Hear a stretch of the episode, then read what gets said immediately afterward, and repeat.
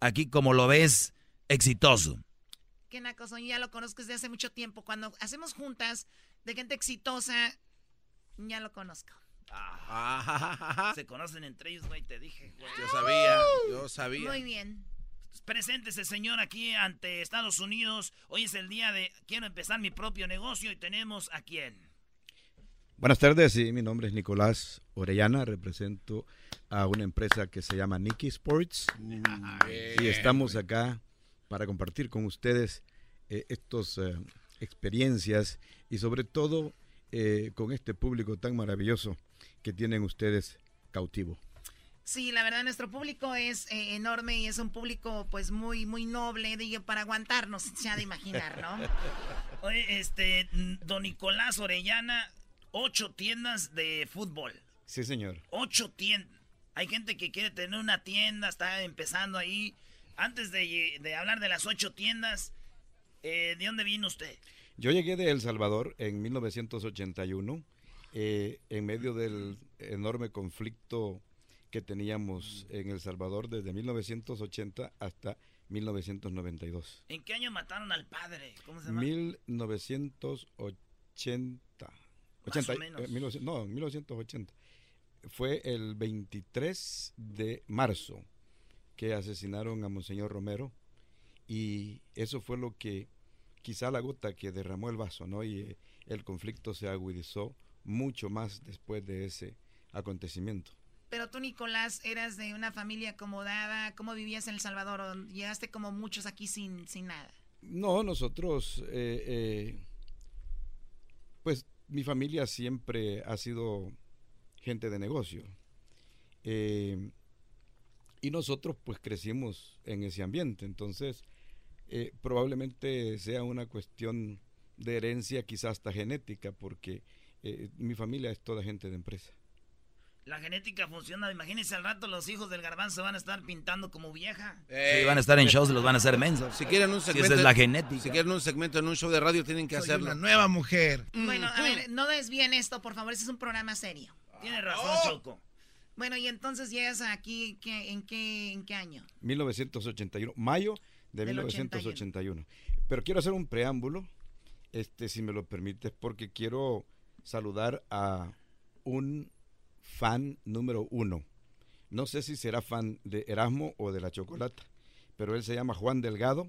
Dice que es de los guayaberos de Jungapión.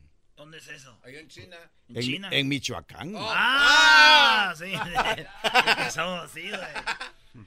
Entonces el señor se llama Juan, Delgado, y me dijo que por favor, si venía acá, que no dejara de saludarlo. Así que ya, ya cumplimos con el saludo para don Juan Delgado. Ahí está, fíjate, parar la entrevista para mandar el saludo al señor Delgado. Algo de andar con don Nicolás, en algo han de andar. No es cualquier cosa. no es cualquier cosa.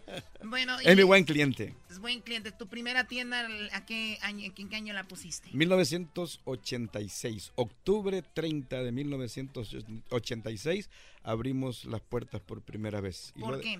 ¿De fútbol? Bueno, antes de eso, yo llegué en 1981, posteriormente eh, trabajé en una empresa que nunca yo había trabajado eh, dependiendo de un salario y era una empresa que hacía máscaras antigases y luego antes de cumplir tres meses tomé la decisión de irme de, de ese trabajo porque sentí el temor de acostumbrarme a, ese tipo de, actividad.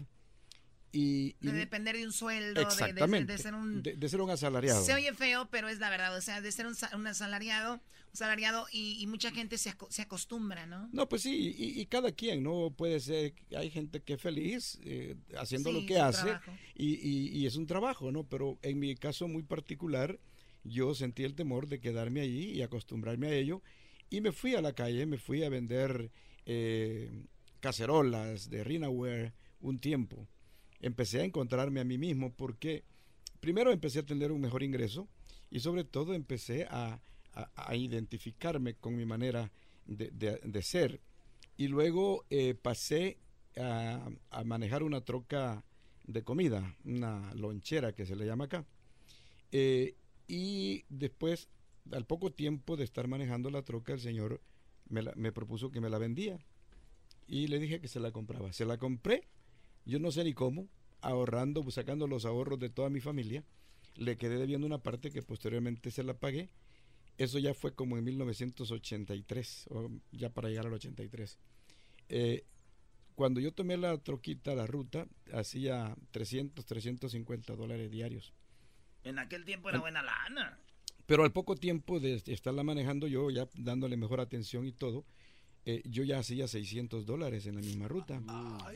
Y cuando me dieron la oportunidad de cambiar mi troca, porque estaba bien viejita, por una nueva, no lo pensé dos veces, asumí la deuda, pero agarré una troca nueva y con ello pude aumentar mi, mi ruta de los 300 dólares que hacía al principio a llegar a ser la mejor ruta de la compañía, hacía mil dólares diarios. Y después, posteriormente, eh, digo, en esa misma época, los días domingos, me iba a un campo de fútbol y ahí hacía un ingreso extra. Entonces, eh, en 1986, cuando uno de mis hermanos vio que, que me iba relativamente bien en el negocio de las trocas, me preguntó que si no había una troca para él. Ver, ahorita regresando nos dice. Él más que nadie sabe qué significa la roja, ¿verdad? Sí, nos vamos, pero regresamos ahorita, señores, con la segunda parte aquí de la historia de oh, don Nicolás Orellana, el dueño de Nicky Sport, las tiendas de fútbol más grandes de, Los Ángeles, las tiendas más surtidas de fútbol. A mí se me hace que quieren algo ustedes, bro. Ahora sí, salvadoreños, vamos juntos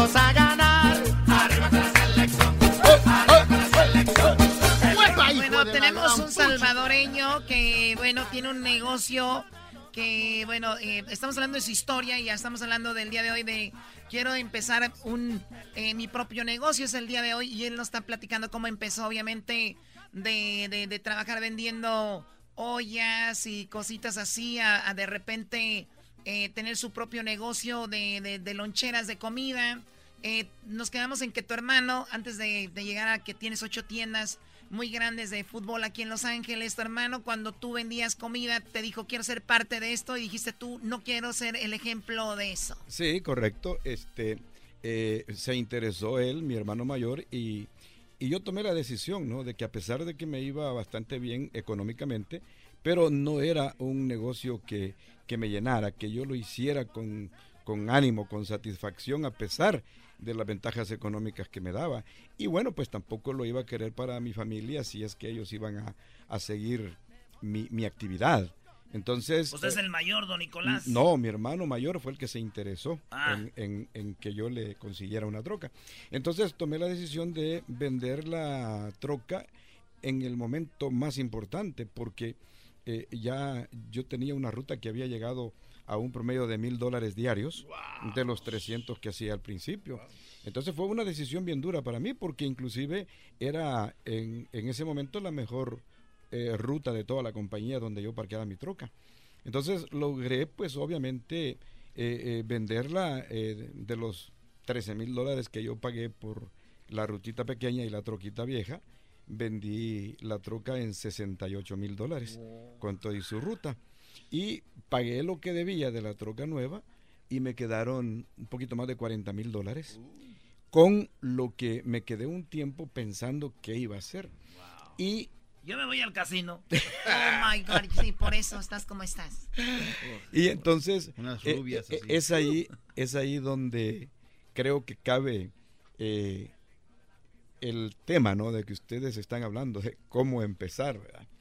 Y, y la verdad que no es fácil.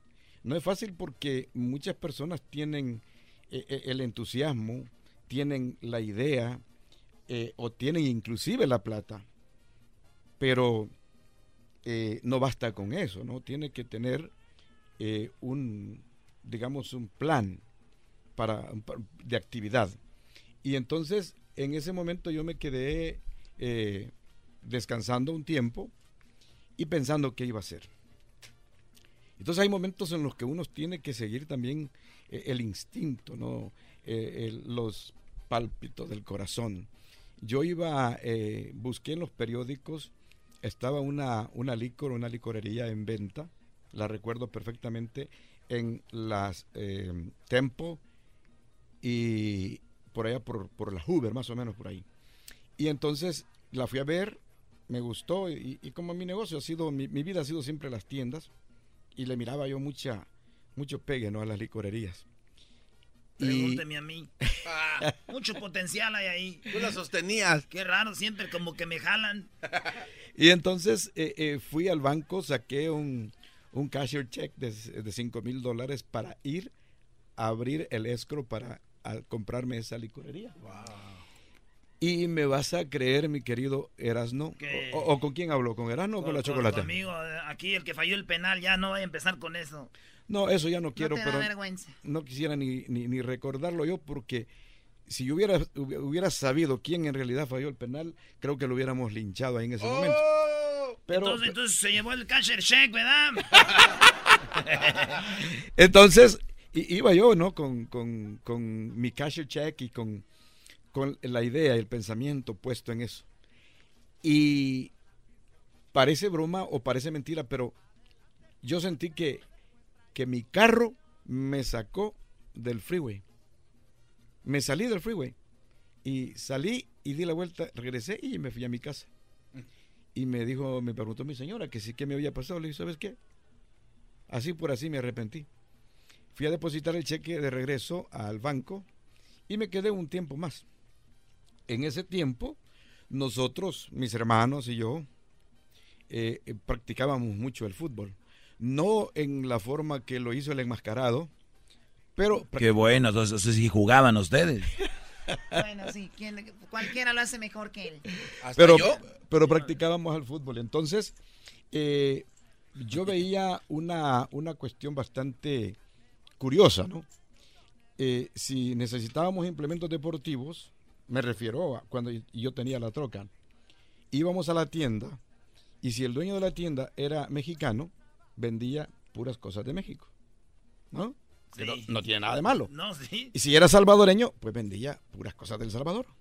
Y si era de Guatemala, vendía cosas de Guatemala. Que me parece un tanto, eh, quizá atinado, explotar el aspecto nostálgico.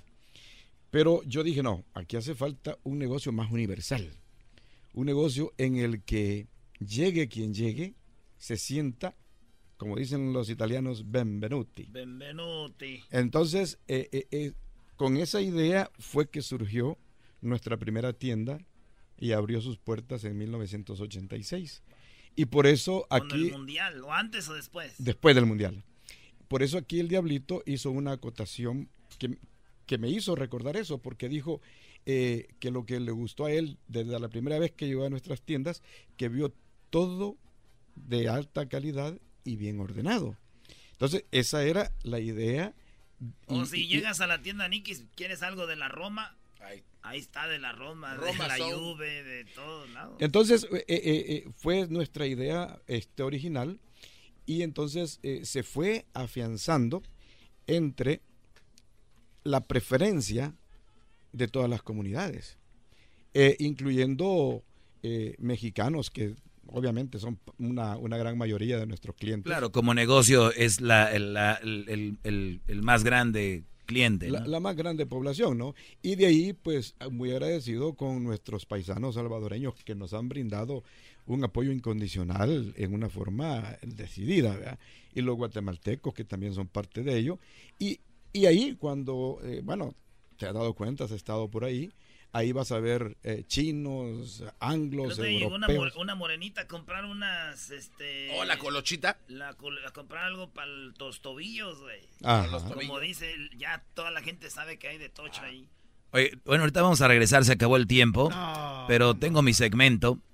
En mi segmento quiero seguir hablando de esto porque es muy importante, obviamente, tener esa visión de de repente salir del, de la comodidad para seguir avanzando, ¿no? Y, y, yo creo que hoy es un día, I want to start my own business, hoy es el día de que mucha gente tiene dinero, hay otros que no tienen nada, pero siempre han pensado en eso. Y, tenemos a alguien que la ha sabido hacer para que nos termine de platicar su historia, regresamos y, y va a estar muy, muy interesante. Y yo, le preguntas y todo. Y yo que pensé que no habían comerciales en esta radio. Claro que sí, claro que tiene, que haber comerciales para sacar lana para ir a Nikis, sino que vamos que nos va a regalar ahí. Está regresando. chido, el show de y la chocolate es el más chido, el show de y la chocolate.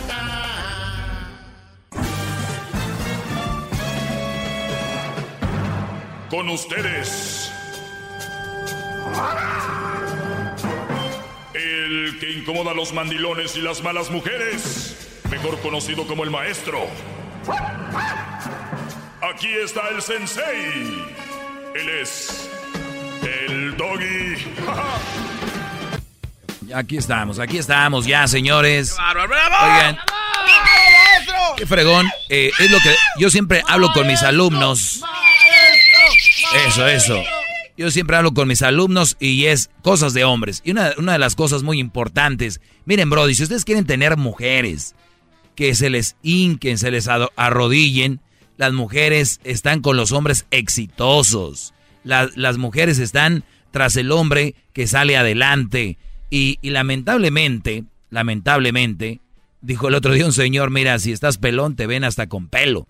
Entonces, claro, entonces, dijo algo muy interesante don Nicolás al inicio. Hay gente muy conformista. Y dijo él, cada quien. Y es verdad, cada quien. Pero yo sí les aseguro, yo estoy seguro que todos los que me están escuchando quisieran tener un negocio. La mayoría. Yo les aseguro que 99.9. Hay uno que ya tuvo tal vez dijo, no, hay mucho sacrificio. No es para mí. Mucho sacrificio. Es verdad, hay mucho sacrificio. Como todo en la vida, nada es fácil. Pero vienen las mieles más adelante, brodis. Tenemos a don Nicolás y le acaba de cambiar. ¿Te puedo hacer una pregunta? Ocho años. Sí, dígame. ¿Cuál es la posición favorita de las mujeres? La posición favorita de las oh, mujeres. Qué buena pregunta, nada Es la posición. ¿De fútbol?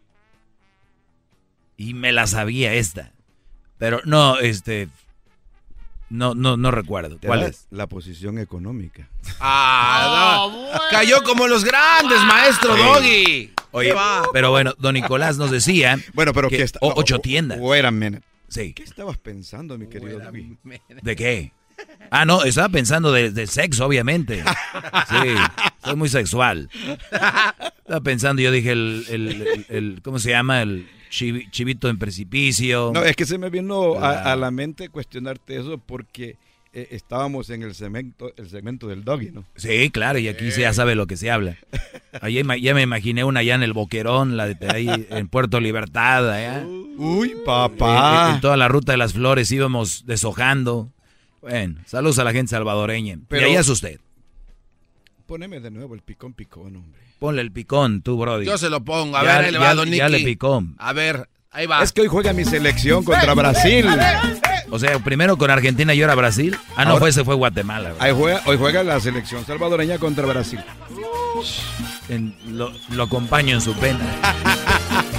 en mi dolor. Se van al mundial el próximo, ¿no? Se van al mundial.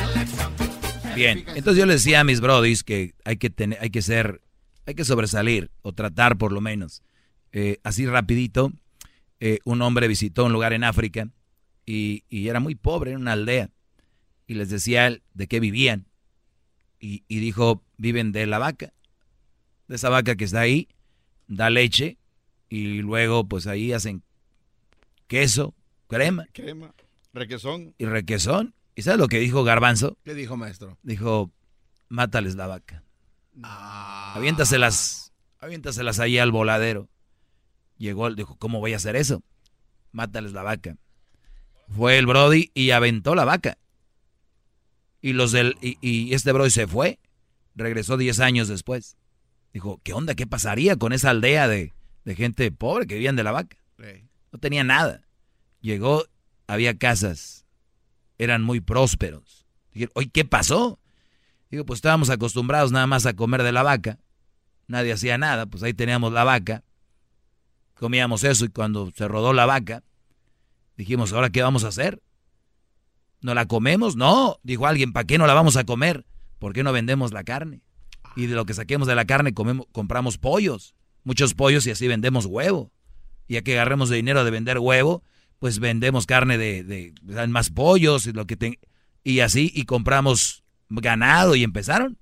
Sobresalió el lugar porque les mataron la vaca. Qué bárbaro. y mucha gente que nos está oyendo ahorita tiene una vaquita ahí y de ahí están. Muchos quisieran que les rodaran, mataran su vaca. A veces de ahí sale uno con otras cosas, pero bien.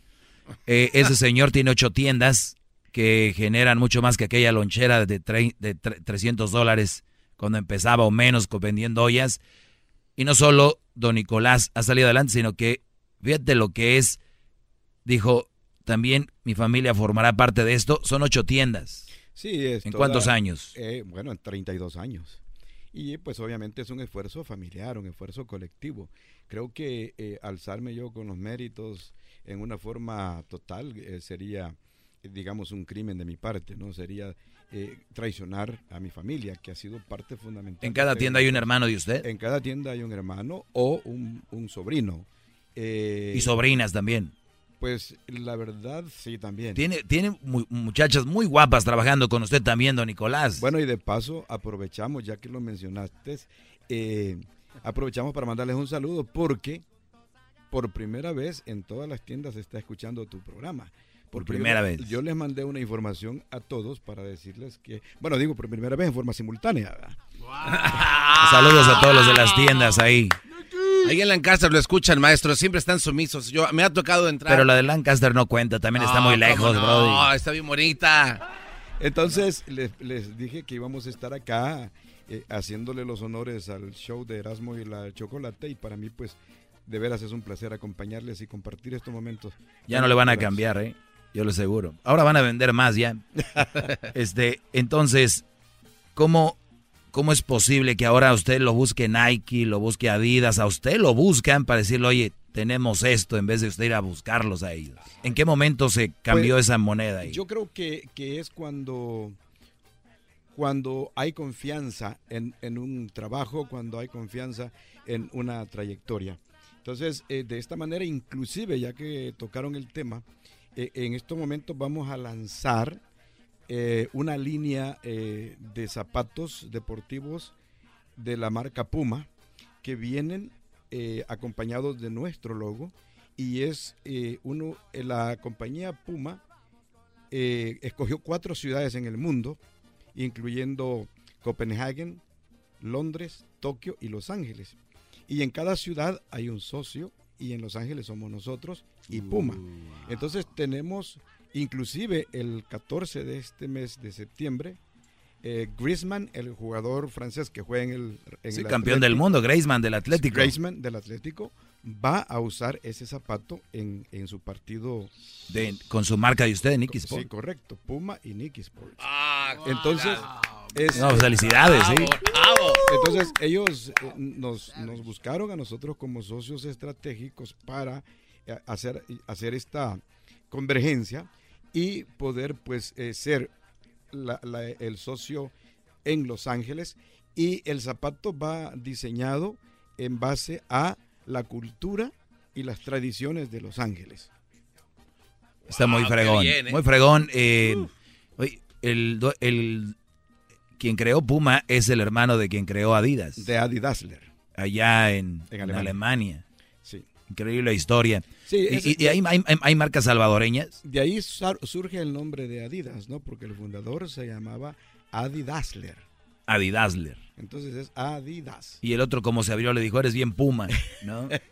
Porque según ahí peleas entre las esposas y todo el rollo. Se separaron, ¿no? Y entonces eh, en Alemania están dos ciudades completas, frente a frente. Oiga, Puma fue quien vistió por primera vez a Pelé, ¿no? Sí, el Puma, inclusive el zapato que usó el gran Eusebio, la perla negra, que fue uno de los mejores jugadores en 1966, es el Puma King. El Puma King lo heredó Eusebio, este, Pelé de Eusebio, ya en el 70 Pelé usaba el Puma King.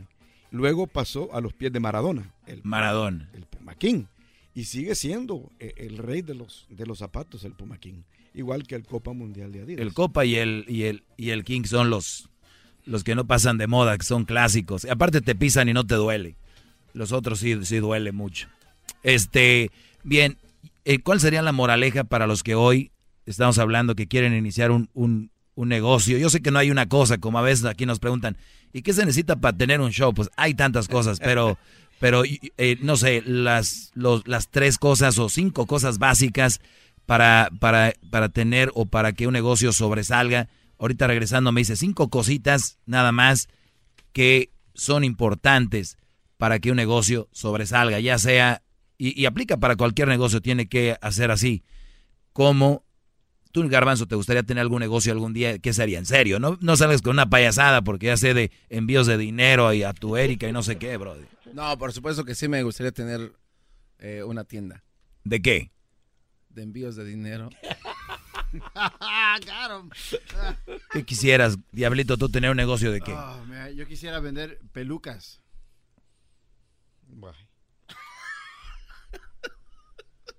Edwin, de Guatemala. Ah, ya sé que va a vender él. Una panadería. O hace muy buen pan de coco aquel. Luis. Casa de producción. ¿Casa de, de producción de qué? ¿De, tela o de qué? Video production. ¿Y no puede ser un apartamento? Hesler, ah, Hesler ya tiene su negocio. Hesler ya es, el único que aquí está reventando. está haciendo. Sí, él nada más viene aquí a, a, correrse, a salir de la casa, bro. bueno, regreso en, denme cuatro minutos y regreso. Cinco cosas que nos va a decir don Nicolás que a él le ha funcionado para que su negocio o empiecen un negocio y éxitos. ¿Ok? Apúntenle. Apúntenle, dijo el señor aquel. Más, más, mucho más. Con el y quieres más. Llama al 1 triple 874 2656.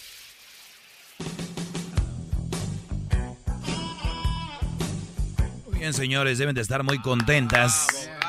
Hoy deben de estar muy contentas las malas mujeres y los mandilones de que hoy no los estoy dando con todo, ¿verdad? Hoy, hoy es un día especial, es el día de quiero empezar mi propio negocio y hablamos con una persona que eh, ha sido exitoso en, en, lo que ha hecho en negocios y le preguntaba yo antes de irnos, antes de despedirlo, que nos deje con cinco cosas que a él le funcionaron o que les podrían funcionar a ustedes para empezar su propio negocio. ¿Qué cinco cosas son, don Nicolás Orellana, dueño de Nicky Sports, eh, que son las tiendas de fútbol eh, más completas acá en Los Ángeles y que, de hecho, antes de ir con esas cinco cosas, vienen futbolistas profesionales de México y le caen ahí con usted, ¿no? Sí, sí. Son compas y usted ya todos. Reconocido, sí. Van a Los Ángeles y vamos con Nicky. Igual de El Salvador, de salvadoreños, de Guatemala, sí, sí. Usted, usted una vez me dijo conoció al famoso jugador salvadoreño, el, el mágico González. El mágico González. aparte de eso, es mi amigo personal. No le digo, y lo podemos entrevistar, dice, pero él no le gusta andar con esas bayuncadas. esas barbajanadas. Esas bayuncadas. Sí, de veras. Eh, es un tipo muy especial, muy especial, Jorge. Muy humano, muy humano, esa es la verdad. Muy noble, ¿no? Muy noble. siguió? ¿Mm? ¿Por qué no siguió ahí? Porque le gustaba el relajo, garbanzo, igual que ¿Por qué no la entrevista, maestro? ¿Por qué no estás en otro show de radio? ¿Te gusta el relajo? Estás aquí. Es verdad. es verdad. Estaría un, día traerlo con engaños acá, don, al, famoso. Podríamos, podríamos buscar la posibilidad. No con engaños, sino que no, sí. haciéndole conciencia de lo que se trata, porque si, si lo engañamos es peor, se va. Sí, sí, Es de esas gentes como... Pues de, yo, yo la verdad te decía, y usted sabe más de fútbol obviamente que uno, pero tal vez me equivoque, pero y usted que vende estos productos, usted sabe que estas nuevas cosas le ayudan a los jugadores a rendir, ¿no? Más, estos nuevos zapatos, estas nuevas telas. Pues yo no sé si en verdad le ayuden más a rendir o le ayuden más a las empresas que comercializan sus productos. Es una, creo que hay una dualidad en todo eso pero que sí el zapato es más liviano, que la camisa eh, se moja y en el intermedio entra sequito de nuevo. El terreno de juego es ya se moja, es sintético. Muchas, hay, muchas cosas, o sea, eh, el deporte en, en, los últimos tiempos se ha tornado bastante científico.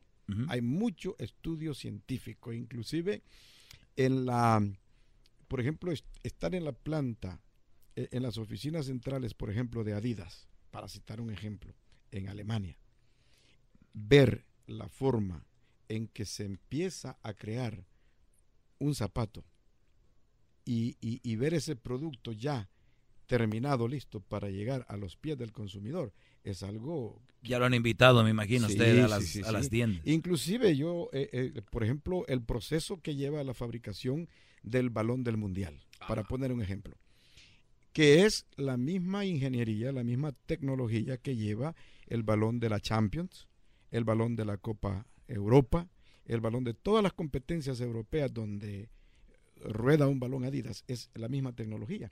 Cambia lo cosmético, cambian los colores, pero la tecnología, los materiales son exactamente los mismos.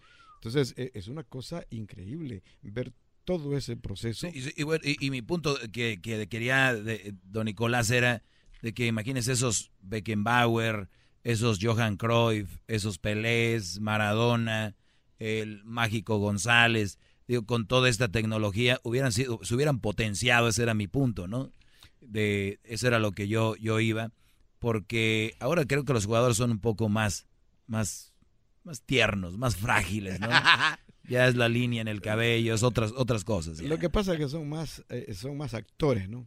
Eh, en, en aquella época, pues los jugadores eran más de contacto, más físico, más de, ¿cómo se llama ese producto blanco que ponen las gallinas? ¡Huevos! Ah, eso, exactamente. ¡Huevos! Blanquillos, sí. Blanquillos, bueno. Pero bien, entonces, listo, cinco cosas que le podrían ayudar a usted para empezar un negocio.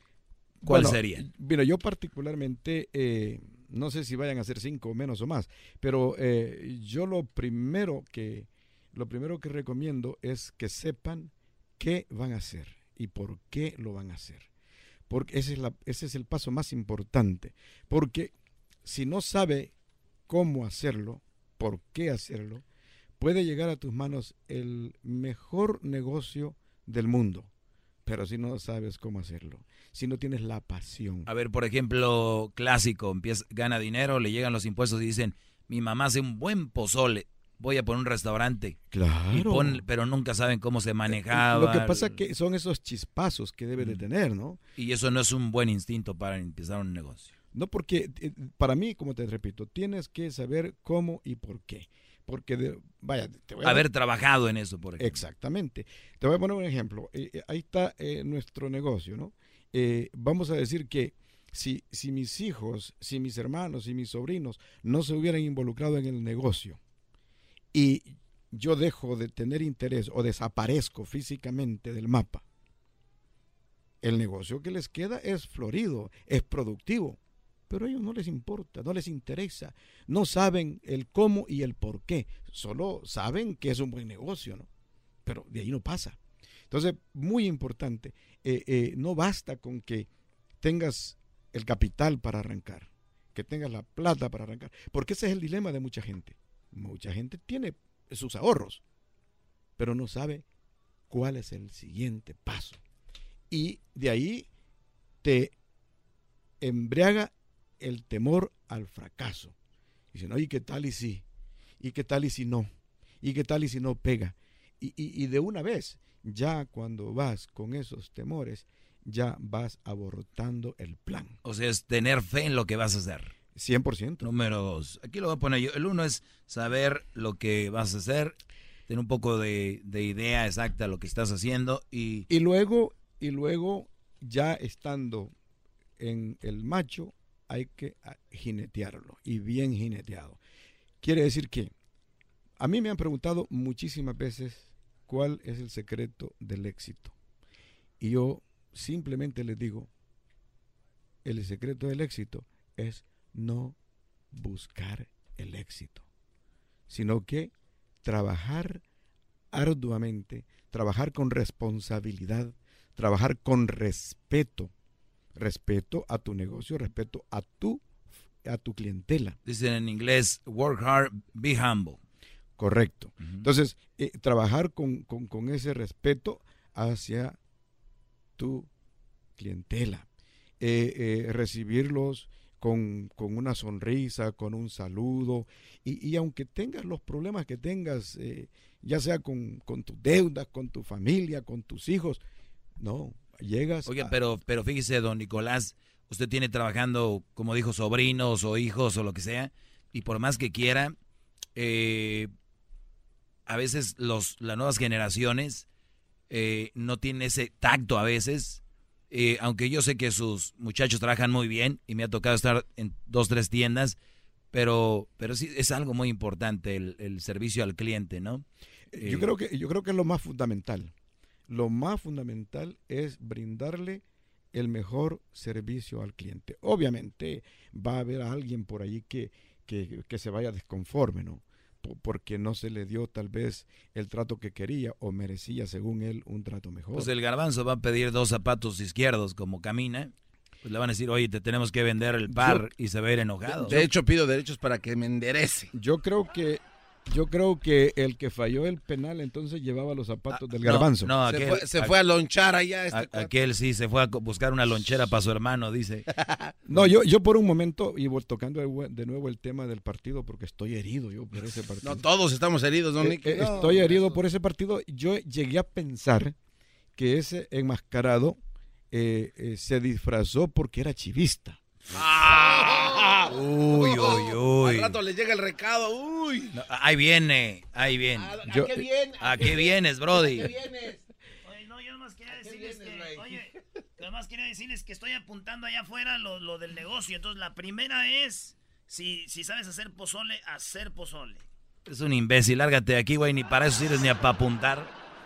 No, y no soy americanista, no soy chivista, ¿eh? Bueno, pero, pero las dudas, bueno, si ya, me, si ya me aclaran esa duda, pues ahora lo entiendo. Y, y, como realmente uno está ahí expuesto ante los, los ojos de la comunidad, muchos de los que estuvieron en el partido, que nosotros estuvimos regalando boletos para que fueran a, ver el partido, me dijeron, ese enmascarado de seguro es chivista. Se cambió. Sí. Habla ahora o, calla para siempre, Tú, chivista. No chiva, hermano. Me puso nervioso don Nicolás. Fue el primero que me agarró y me dijo, oye, si no lo metes, vos te voy a llevar a Salvador, allá te voy a dar una... No, no, allá te vamos a quitar esa máscara, te dije. Sí, a veces dije, no, me, nervioso. Bien, oye, don, don Nicolás, entonces, esas son cosas muy interesantes. Eh, decían, ¿cómo es posible que muchos hijos de gente que creó una empresa estudiaron más, son universitarios y por lo regular fracasan? Y dicen, ¿por la diferencia es que esos jóvenes no tenían o no tienen el hambre la visión que, tenía Donny. Sí, el hambre, el hambre. Y, yo te voy a poner un ejemplo. Mi hijo mayor se llama Luis Alberto. Tiene 38 años. Él estudió, se graduó en la Universidad de Negocios Internacionales y Business Administration, Administración de Negocios. Y cuando vio hacia el mundo exterior, él trabaja conmigo en nuestra, en nuestra empresa desde que tenía 7 años, 6 años. Y, así les tocó a todos mis hijos y a mis sobrinos. Fines de semana a las tiendas. Vacaciones a las tiendas. A veces yo, hay momentos en que, en que me sentía hasta culpable de no haber crecido con mis hijos. Mis hijos crecieron a la sombra de, la empresa. Pero gracias a Dios que ellos tomaron responsabilidad, que ellos entendieron y, y, se aferraron a nuestra forma de vida. Entonces mi hijo mayor, cuando se graduó y todo, me dijo, eh, eh, papi me dijo, yo creo que soy más útil aquí en, la, empresa, me quedo, si usted quiere, a trabajar con ustedes. Y le di, bueno, su opción, usted se preparó. Y si le parece, aquí siempre habrá un espacio para usted. Y se quedó, en empezó a trabajar y ahora él es prácticamente el que maneja todo lo que es la, institucionalidad de la empresa. Mi puede decir que es como el vicepresidente de la compañía. Sí, mi hijo, el que sigue, que se, llama Edson, eh, igual, estudió computación y no sé qué cosa. Y, le pasó lo mismo. Cuando empezó a ver qué hacía allá afuera, regresó y dijo no. Pero igual su sabiduría la han aplicado de cierta manera para lo de la tienda. E, este mi hijo vino acá al negocio y se convirtió en el, el que maneja todo lo que es eh, negocios en internet Social media, todo social media y todo eso. Y él mismo contrató una persona para hacer todo lo que es social media, eh, aumentar las, las personas que tenemos en nuestro, en nuestro sitio y todo ese tipo de cosas. Entonces, son cosas que para uno que es de la vieja guardia, pasan desapercibidos. y, hay una combinación, lo que usted sabe, con las nuevas cosas que vienen. Para los que le van cambiando, estoy hablando con don Nicolás.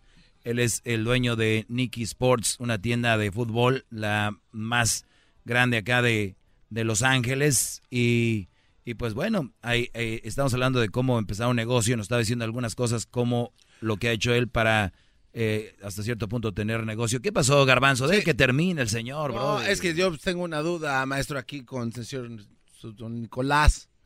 Señor don Nicolás, alguna, en algún momento su, su esposa le dijo que no hiciera estas payasadas de hacer negocios. Sí, sí, es cierto. Y, y, ahí es donde, donde uno eh, a veces este, eh, tiene que reaccionar un poco, ¿no? Los productos de gallina. Fíjese que cuando lo de la troca, cuando compré la troca, mi señora, mi hermano mayor que me prestó parte de la plata me dijo que para qué, que por gusto, que tanta troca.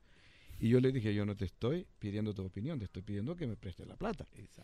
Y luego mi señora eh, me apoyó con la decisión, pero no me apoyó con el negocio porque a ella era un negocio que no le gustaba estar metida en la cocina de la troca. Entonces ella sí iba a los partidos a los fines de semana, en los domingos donde parábamos en un campo de fútbol. Pero para trabajar conmigo en eso no. Después, cuando se abrió la primera tienda, eh, mi esposa fue un, pilar fundamental. Y, fue un pilar fundamental tanto con la empresa como también con, con los hijos, pues. Qué bien, ¿no? Le va a tocar una mujer de esas que nada más quiere... La, la, la mejor posición. Sí, la, la posición, la, mejor posición, ya saben cuál. Oye, entonces son, son, de las cosas importantes para, para un negocio. Yo le agradezco que haya pasado por acá y ojalá que no sea la primera vez. Seguiremos ahí platicando. Eh, o no sé si tenga algo más que agregar para eso. No, nomás este, eh, comentarles que eh, de verdad que para mí fue un placer conocer a este muchacho, porque lo veía llegar a, nuestros negocios. Y le pedía seguro. no, nunca le pedí nada. Eres bien pedinche, ¿cómo no? Yo fui contigo. Porque si compras te dan puntos, ese ya le dije sí, puntos. No, y, de verdad que, que, nunca eh, tocamos temas de, de, actividades personales, ¿no? Pero en determinado momento le pregunté que si que sí que hacía, aparte de hacer niños bonitos. ¿O no? Sí, sí, también ahí está, Garbanzo. Fíjate. es que llevé el crucito.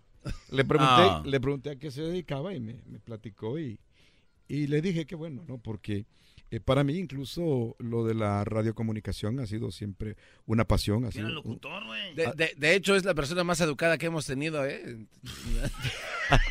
Porque aquí con toda esta bola, licenciados. Son licenciados en comunicación, imagínate. Usted va a enojar Ed, eh, Hessler, güey, porque un día tuvimos a Obama.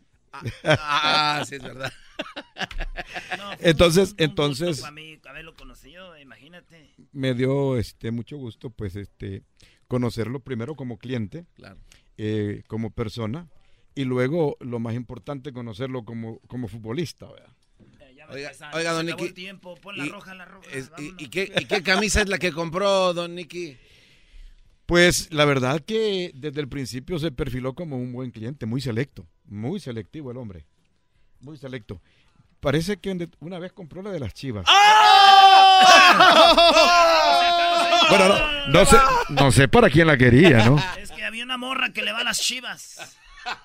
¿Sabes que tengo la suerte de que agarro pura chivista garbanzo? Ah, bueno, es verdad. Oye, ya me dijeron que andabas con una que le va a los tigres, Brody. Ah, sí. Esa ha sido la mejor. La de los Tigres. Gracias, don Nicolás. Eh, regresamos en el show más chido. Bravo, bravo.